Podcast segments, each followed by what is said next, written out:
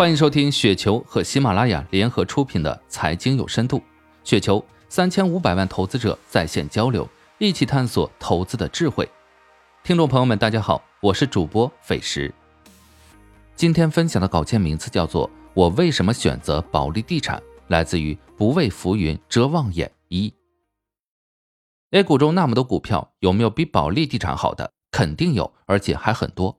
不同行业有不同的龙头。就是地产行业也有其他不错的企业，但是现阶段的我还没有能力分辨出来，我只能确定保利地产每年能保持百分之二十的收益，所以我选择集中投资保利地产。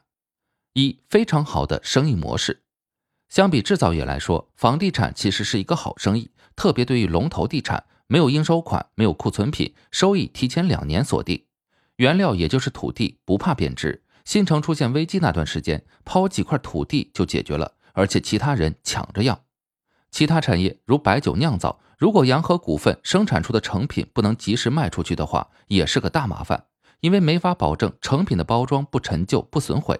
美中不足的地方就是负债率高和接近天花板了。负债率高确实是个大问题，如恒大之前的八千亿负债，虽然短时间没有大的雷要爆，但总是个麻烦。但就保利地产而言，符合三条红线标准，负债率不存在问题，接近天花板。中国城市化率百分之六十，这反而是个好的机会。弱小地产企业退出，保利地产可以提高房地产的份额。毕竟房地产份额在向头部企业集中，也是个很明显的趋势了。比如万科和泰禾之间的交易。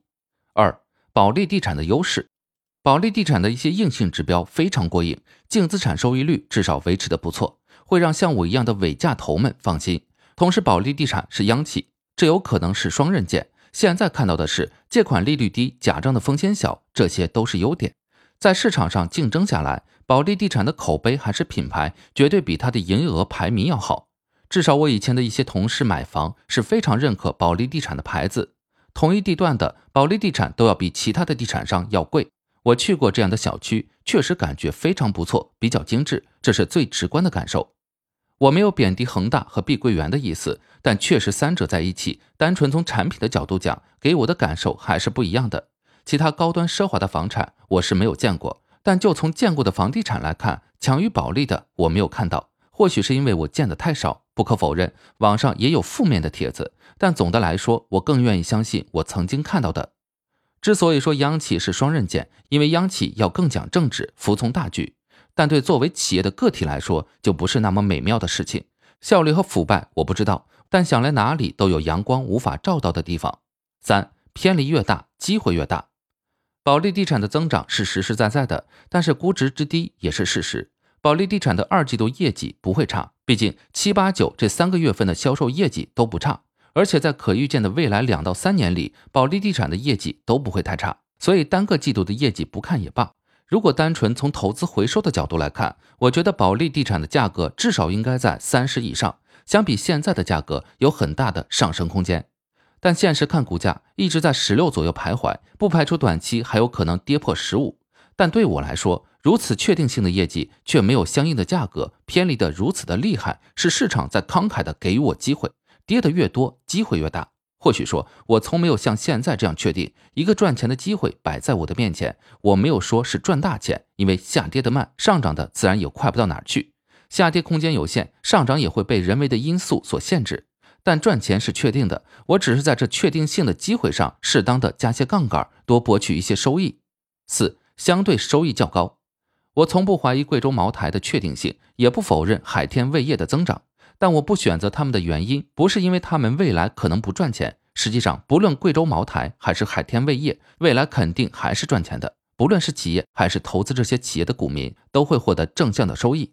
但我还是选择保利地产的缘故，是因为从数学期望的角度看，很有可能贵州茅台和海天味业只能获得平庸的收益，而保利地产靠业绩推动，很有可能实现每年百分之二十的收益，至少在五年内，这是大概率的事情。而贵州茅台和海天味业未来五年能否实现百分之十五的年化收益率？我觉得按照历史的数据来推算，企业增长或许没有问题，但股民的回报很有可能做不到。现在的估值还是有些偏高了。相比之下，低估的保利地产，即使不考虑估值修改的可能性，受益于低估的极端，也有很大概率单纯靠业绩实现每年百分之二十的增长。或许对于很多人来说，百分之二十算什么？但对于我来说，能够连续五年实现百分之二十，真的也是很难的事情了。五、有效的操作方式，明确了唯一的目标之后，在确定性得到保证之后，我们可以通过杠杆适当放大自己的收益。虽然说不少大 V 们反对借钱，我知道不借钱这肯定是对的，不借钱心理上压力小，否则会影响自己的操作。这个要展开来讲，又是长篇大论。我之所以提出适当加杠杆，主要是基于两点：一是确定性如此之高；二是成年人就应该背负压力。如果现在不拼一把，等到老了再拼吗？在我还能输得起的时候，就应该承担一定的压力，去博取更高的收益，而且又不是加几倍杠杆。顶天也不会超过一倍。从历史来看，保利地产的涨跌幅度都很小，所以围绕二十日不临线操作，下破则融资加仓，上破则融资仓位出，不是全出，只出融资加利息等额的钱，多余的部分则作为股票继续保留。震荡的时候就等待，保持基本盘，坐看每年的收益按照百分之二十增长。银行的贷款利率也没有这么高啊，我觉得这样的收益应该是其他行业很难做到的。六，保利地产的风险。短期看主要是政治风险，长期看是人口增长拐点带来的风险。受益于人口红利，中国经济高速增长这么多年了，现在人口出现拐点是一件必然发生的事情。房地产的总量必然是有一个高峰，后续会滑落。但从美国的经济来看，房价始终处于上升状态，总量或许会下滑，但地产依然是一个不错的生意。同样，改善房的需求一样会长期存在。保利地产本来就走的是精品，至少从这个角度来看，房地产与保利地产而言，也能算可持续经营的产业了。但是风险还是存在的，什么时候会出现，我是看不出来的。只能说三至五年内，保利地产还是无忧的。我没有奢望每年翻倍，只想作为一个普通人，能够取得相对不那么普通的收益。也许对很多人来说，百分之二十的年收益率实在是普通不过。但我觉得，以我目前的能力，如果能保持三到五年内都能实现这样的收益率，我就非常满意了。以上就是今天的全部内容，感谢您的收听。